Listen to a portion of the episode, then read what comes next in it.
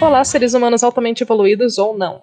Aqui quem tá falando é a Laura, juntamente com a minha companheira nesses episódios de perguntas, a Isabela. Oi, oi. Estamos aqui trazendo mais um episódio com a nossa participação, em conjunto com a de vocês nesse quadro. Aqui nós respondemos as dúvidas, curiosidades ou até mesmo alguns comentários que vocês enviam para nós através do Twitter, TeslaCoilcast, pelo nosso e-mail ou pela página do Facebook ou Instagram da Liga da Astronomia. Mais algum comentário, Isabela? Apenas que mandem perguntas, por favor. Mandem suas dúvidas, angústias e depressões para nós, para que nós podemos também ter essas dúvidas, angústias e depressões para depois responder de forma mais objetiva e clara para vocês. E também, caso vocês tenham alguma discussão que ficou ainda em branco, manda pra gente de novo, a gente vai tentar fazer de um jeito melhor para que todas as dúvidas sejam sanadas. Sim, é sempre muito bacana receber qualquer pergunta, então não hesitem. E outra coisa também é: nenhuma pergunta é boba. Vocês podem mandar a pergunta que for, que teremos todo prazer em poder responder vocês. Então, agora a gente vai começar com a nossa primeira pergunta. Pois bem, a primeira pergunta foi do autor André, de Indatuíba, São Paulo, na qual perguntou: Qual a utilidade de se discutir geocentrismo, heliocentrismo se na física tudo depende de um referencial. Logo, a Terra gira em torno do Sol, mas o Sol também gira em torno da Terra, em relação à Terra. Pois bem, André, essa discussão ela tem uma grande importância, porque são modelos cosmológicos que gerou bastante conflito, né, durante a história. Ela não abrange só a astronomia, você tem uma revolução, né, de pensamento, você tem um renascimento científico, né, quando deu essa quebra pelo Copérnico e pelo Galileu Galilei, por ser um modelo cosmológico, no caso anteriormente, geocentrismo, em que a Igreja Católica defendia, estava na Bíblia, um ponto na qual você tem o ser humano como centro do universo, né, o homem como centro do universo, o pensamento antropocêntrico, e depois você tem aquela quebra com o heliocentrismo, chegando o Copérnico falando, não, nós apenas giramos em torno do Sol, você tem sim uma importância, né? Você tem uma utilidade ali para ter essa discussão. Também pela questão da evolução das ideias da astronomia que se deu através disso. Você tem estudo das luas, né? O estudo dos movimentos dos planetas, né? Com essa, com o heliocentrismo. Né, com essa discussão do geocentrismo e heliocentrismo, você tem a diferenciação do Sol como estrela e a Terra como planeta, você consegue entender a ação da gravidade entre os astros pelo heliocentrismo, né? Você consegue ali calcular o movimento dos planetas. Em questão assim de tudo depender de um referencial na física, no caso, o referencial muda o que a gente enxerga, mas não muda o que está acontecendo. De certa forma, tá certo você pensar que a gente está vendo o Sol girando em torno da Terra, mas não é isso exatamente o que está acontecendo. E a astronomia e a ciência de modo geral assim quer saber sempre como tudo está acontecendo, né? Então essa discussão ela é determinantemente importante, né, para para ciência de forma geral, principalmente para a astronomia. Bem interessante a forma que você abordou o contexto histórico, né? Porque, sem dúvida, quando a gente começa a estudar astronomia, a gente dá uma olhada né, nessa importância que teve a discussão entre heliocentrismo e geocentrismo. Eu gostei também da visão que o nosso ouvinte trouxe para fazer essa pergunta. É, eu só queria deixar um enfoque assim, é que caso alguém queira trazer até mais utilidades né, dessa discussão, a gente está sempre a ouvidos. Sim, e o interessante do nosso programa de perguntas é justamente que ele pode sempre ser aprimorado, inclusive pelo que vocês escutam, né, pelo que vocês já sabem sobre o assunto né? Não é só uma coisa que eu e a Isabela a gente está participando aqui, é uma coisa que a gente tenta dar umas respostas simples para questionamentos que podem ser muito maiores, né? Isso. Tá. Então, agora eu vou para uh, eh, a minha pergunta, uma das minhas perguntas de hoje, que eu fiquei bem feliz em responder, porque é uma coisa que eu curto muito pesquisar. Bom, muitas pessoas têm telescópio manual sem suporte equatorial. Tem como comprar separadamente isso, motorizados para acoplar no telescópio? O autor é o Ricardo Roquette, ou Rochette, eu, não, eu não, não sei ao certo, me desculpa se eu pronunciei errado. Para responder a pergunta do Ricardo, a gente precisa antes conhecer sobre a estrutura dos telescópios. Como existem vários tipos e pequenas estruturas que compõem os nossos queridos objetos de estimação como astrônomos amadores, a gente pode começar respondendo para nossa audiência o que exatamente é um suporte equatorial. Bem, dos tipos caseiros mais comuns sobre o funcionamento óptico do telescópio, a gente pode dividir ele como, ref como refletor ou como refrator, que são duas palavras que eu acredito que muitos de vocês, e a Isabela inclusive, devem estar acostumados a ouvir. A gente também pode chamar de newtonianos ou galileanos. Inclusive, você falou do Galileu antes para responder sua pergunta, né? Já estou falando dele de novo aqui. Sempre tem esses gigantes da astronomia, né? Para explicar cada um desses tipos de telescópio, os refratores são exatamente como Galileu criou o primeiro modelo de telescópio que a gente sempre escuta falar. Uma espécie de luneta aumentada uh, bem mais simples, né, com lentes potentes quando a gente fala só do uso terrestre. Agora, os refletores eles são mais adaptados. Eles têm uma lente ocular e espelhos que refletem a luz e imagem do astro desejado. Eles têm uma capacidade maior de alcance, geralmente, e o que eu tenho aqui em casa, por exemplo, me permite enxergar bem até Saturno, quando o céu está na condição ideal, que todo mundo gosta, né? O que você acha sobre esses telescópios, Isabela? Você tem algum? Você pensa em ter um telescópio caseiro? Não, eu ainda não tenho nenhum telescópio. Adoraria ter, inclusive ouvinte caso queira. Mentira. Mas como eu participo do Observatório Serra da Piedade, acabo utilizando bastante os telescópios de lá. E assim, a maioria de lá é do tipo refletor. Nossa, é uma é uma dádiva, só que ao mesmo tempo é, é complicado, porque quando você tem a umidade, né, você não pode deixar ele muito exposto. E por ser numa serra, ali naquela época de verão sempre costuma ser mais trabalhoso para observar o céu. Inclusive, né, ouvintes mandem mimos.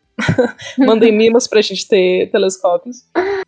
Mas, assim, realmente tem que ter bastante cuidado. Acho que todo mundo que tem um telescópio tem que tomar cuidado com a lente, né? Justamente aqui onde eu moro também é bem úmido, então, né? Quando a gente volta um pouco na classificação para responder a pergunta sobre o tipo de montagem e sistema de orientação, a gente tem os telescópios equatoriais ou azimutais como mais comuns. O tipo equatorial ele costuma ser mais caro e é esse que o Ricardo estava falando. Aí ele possui dois eixos ortogonais entre si, ou seja, formando um ângulo de 90 graus. Um desses eixos, chamados de eixo de ascensão reta ou polar, é posicionado de forma paralela ao eixo de rotação da Terra, permitindo assim o acompanhamento dos astros por meio de um único movimento. Quem já está acostumado a observar o céu sabe o quão útil isso é, né? Até porque, às vezes, por exemplo, eu tento tirar uma foto de um astro e daí, quando eu vejo, não está mais lá, né, pelo telescópio. A montagem ela apresenta um posicionamento preciso com o eixo polar voltado para o sul, uh, para os países do, do, hemisfério sul, no caso, no, como a gente está no Brasil, né? E a inclinação do eixo de ascensão reta corresponde com a latitude no local. Isso é algo muito característico desse tipo de modelo e possui esse funcionamento específico, né, como eu descrevi agora, então não é possível a gente comprar um eixo equatorial para acoplá-lo em um telescópio com uma montagem azimutal, por exemplo. O meu, eu estava dando o um exemplo dele, ele é azimutal, ele é mais simples. Queria um telescópio equatorial, mas é um negócio, né? Pode ir para sua pergunta agora. Pois bem, a minha próxima pergunta é da Bianca Araújo, de Assis Chateaubriand, do Paraná, em que pergunta quais as influências que fazem com que uma zona seja habitável de um sistema. E quais são as nossas influências? Bem, a princípio, achava-se que a condição essencial assim para o desenvolvimento da, ou sustento da vida como conhecemos é apenas a água, né? Então, inicialmente, a zona habitável ela consistia numa região em que ele não ficasse nem perto nem longe demais da estrela, né, que orbita, em, em que orbita, de modo que a temperatura da sua superfície não seja nem quente nem fria demais, para que permita a existência de água em estado líquido. Só que só orbitar dentro dessa, dessa faixa não é suficiente para garantir que a, o planeta seja habitável, né? No caso, tem Vênus e Marte, que fazem parte dessa faixa, só que Vênus você tem um planeta em que a água ela está toda em forma de vapor devido ao intenso efeito estufa. Você tem uma temperatura elevadíssima, capaz de derreter chumbo, e um, como eu disse, né, um, um efeito estufa completamente descontrolado. E no caso de Marte, você tem um deserto gelado em que pode ter tido água líquida em sua superfície em um passado recente, mas acabou sendo resfriado. E assim, com o passar das pesquisas, foram vendo assim as necessidades de ter vida humana, as influências dessa zona habitável, você tem além do fato de não poder ser nem muito quente nem muito frio, caso para a temperatura seja adequada para conter água líquida, o objeto deve ter uma fonte que forneça energia, luz estelar, calor interno ou energia química para manter o metabolismo dos seres vivos, e o objeto também deve estar estável a ponto de durar bilhões de anos, permitindo que a vida surja e se desenvolva. No caso, eu falo objeto porque podem ter satélites naturais também, além de planetas, podendo ter vida, vida extraterrestre. Só que um fato é que, com o passar dos estudos, descobriu que não apenas a distância do Sol favorece a zona de habitabilidade. No caso, o tipo, a idade, a atividade da estrela também devem ser levados em questão. Segundo pesquisadores da NASA, mesmo que o planeta esteja numa distância ideal, você tem erupções estelares frequentes que poderiam acabar com a atmosfera e praticamente esterilizar um planeta, caso não esteja na zona de habitabilidade. Então, a estrela não pode ser muito jovem, porque não teria tido tempo suficiente para a vida se desenvolver. Ela não pode ser nem muito massiva, nem pouco massiva. No caso, o ideal seria que ela tivesse de 0 1,3 a 1,5 vezes a massa do Sol. Isso porque estrelas muito massivas existem por pouco tempo e emitem muita radiação ultravioleta. E estrelas pouco massivas, elas existem por muito tempo, mas a zona de habitabilidade é muito estreita. E outro ponto que deve ser levado em consideração também é o sistema planetário, para que haja uma zona de habitabilidade o sistema planetário ele deve estar suficientemente próximo do centro da galáxia para que esteja presente em sua constituição uma quantidade suficiente de elementos pesados.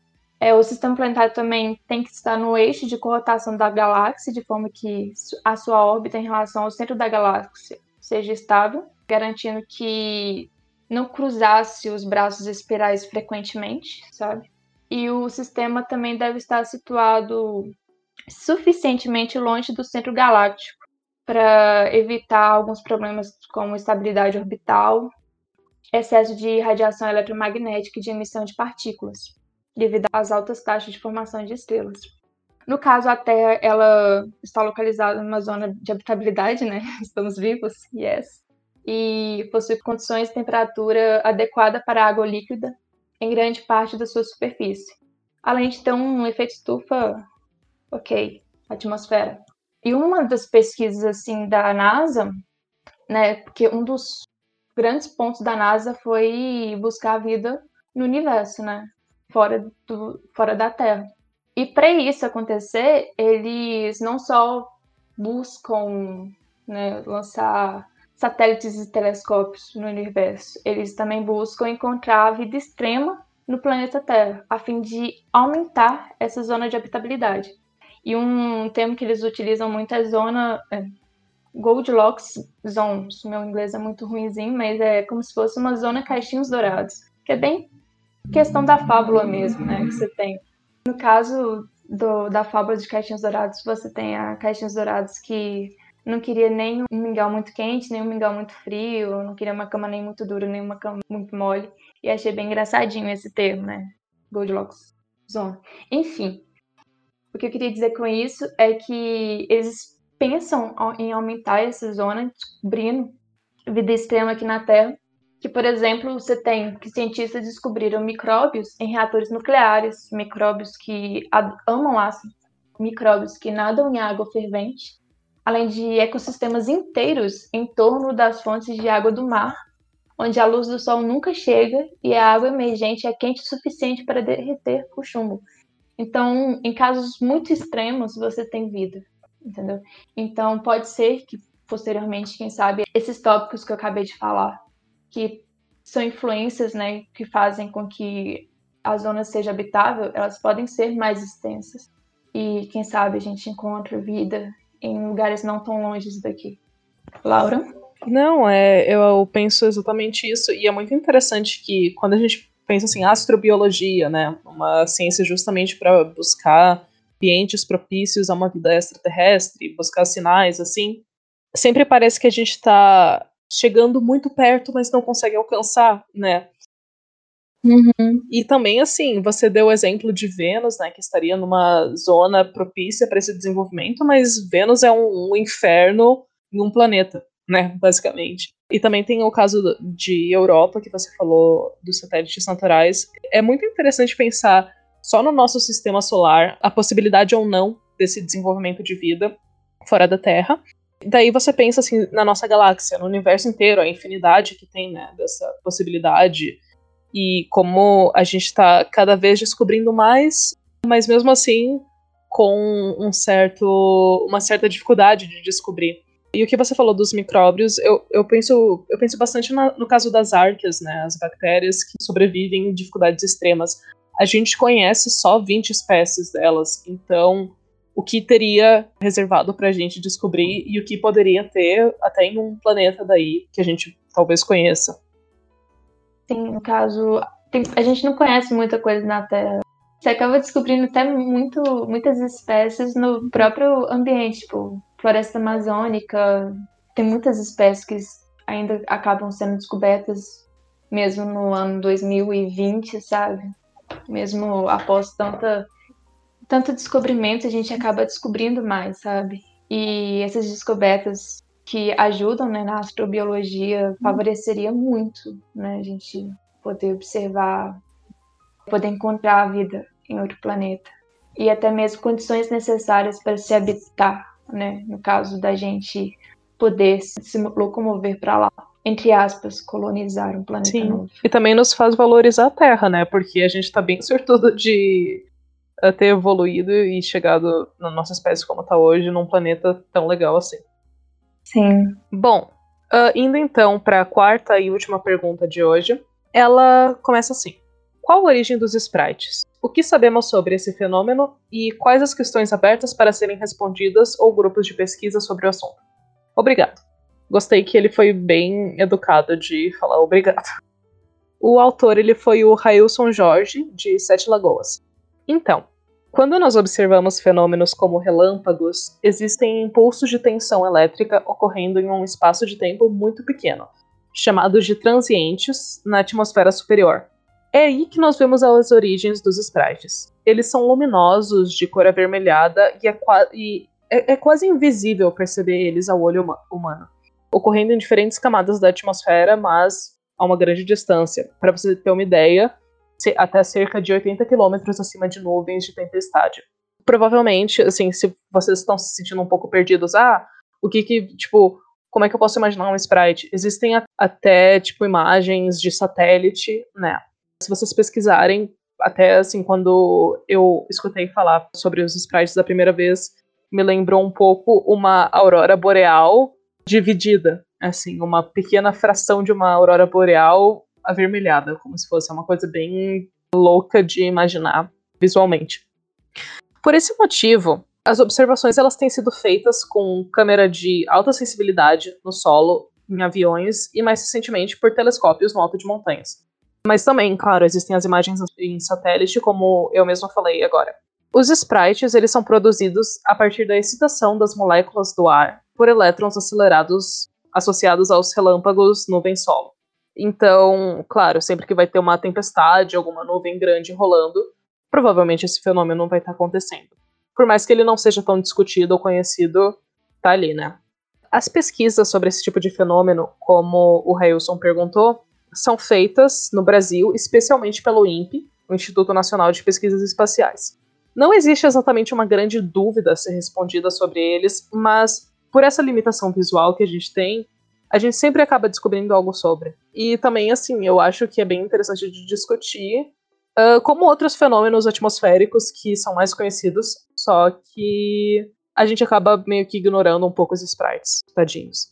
E você já conhecia os sprites, Isabela? Não, eu acabei descobrindo pelo, pela, por essa pergunta. Apesar de a gente ter uma parte no nosso curso de, de, de técnica em elétrica, voltada para relâmpagos e tudo, e eu nunca tinha ouvido falar em Sprite. Pois é. Então, obrigada por ter me informado sobre isso. Parece até que a gente tá falando do refrigerante, né? é, escreve assim mesmo, caso alguém queira pesquisar. Sim. Eu até assim, quando eu li a primeira vez sobre, um pouquinho antes dessa pergunta, né? Eu já, já tinha escutado falar, mas não conhecia tão a fundo. Eu fiquei tipo assim, será que se pronuncia realmente Sprite? Ou a minha cabeça tá maluca? já, já tava uh, associando a, ao refrigerante. Propaganda de graça, né? Uma dúvida que eu fiquei, elas são acima das nuvens? Sim, exatamente. E vários quilômetros acima das nuvens. Mas ocorrem justamente por, por esse pico de energia, né? No, no caso do relâmpago com solo. Entendi. Muito, muito bacana. Sim, eu achei bem interessante. Vale a pena dar uma pesquisada sobre, olhem as imagens, é bem interessante de olhar. Bom, as perguntas foram respondidas, o episódio do podcast de hoje vai chegando ao fim. E quais agradecimentos você gostaria de fazer hoje, Isabela? Bem, eu gostaria de agradecer quem enviou essas perguntas, claramente, e até a quem ajudou a responder também. Ah, principalmente, eu gostaria de corrigir alguns podcasts anteriores. É, o episódio anterior mesmo, o último, caso você não tenha escutado, escute, que é de onde vem o gás da vitamina C, na qual eu utilizei a fonte NR10, sendo que na verdade era NBR5410, em questão das resistências do corpo humano. Então, é só uma correção bem pequenininha mesmo da norma que eu utilizei. E também uma informação que eu recebi de um ouvinte, Laura. Hum, que interessante. interessante. Do E se o petróleo acabasse? Que eu respondi a pergunta do Felipe do Paraná, em que eu falava sobre a possibilidade de ter um rendimento de 100% da energia do Sol. Em uma parte da resposta eu citei o caso de 100% de eficiência ser do emissor de energia, o Sol, no caso, né? E esse ouvinte enviou para mim uma informação, né, que é a esfera de Dyson. Depois, caso vocês queiram pesquisar, que é como se fosse uma mega, uma mega estrutura descrita por Freeman Dyson, na qual orbitaria uma estrela de modo a rodeá-la completamente, capturando toda a maior parte de sua energia emitida. Eu achei isso muito interessante. Assim, de forma geral, seria uma casca sólida de matéria encobrindo a estrela e que a engenharia espacial ela apresenta, de certa forma, ela tem apresentado diferentes propostas para a construção de, de uma estrutura artificial com o intuito de rodear uma estrela para capturar a sua energia, com base nessa, nessa teoria, dessa hipótese né, de esfera de Dyson. Porém, as dificuldades técnicas para a execução deste projeto relegaram a esfera de Dyson à arena de ficção científica. Então, Felipe, como tinha respondido anteriormente, continua sendo impossível, desculpa. Mas eu achei um. Eu achei bem interessante, assim, essa teoria de ter um objeto envolto de um de uma estrela e caso vocês queiram pesquisar, tem, tem artigos do próprio Freeman falando sobre isso. E é só uma informaçãozinha mesmo de um dos ouvintes que eu queria trazer. Eu achei bem, bem bacana falar sobre também. Curti.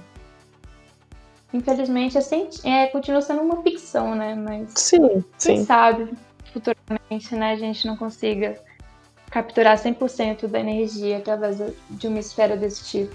É até, por exemplo, objeto de estudos para encontrar vida extra, extraterrestre, né? Porque é altamente é uma tecnologia muito muito alta, sabe? Então, quem Sim. sabe. Para encerrar os comentários de hoje, então, acho que fica por isso mesmo. E eu gostaria de agradecer mais uma vez pela oportunidade de estar aqui participando com vocês no Telas da Coil, sempre divulgando a ciência e conhecendo mais pelas perguntas que vocês mandam. É bacana gravar um episódio a cada semana e é isso. Acho que a gente fica por aqui e até o próximo episódio. Até.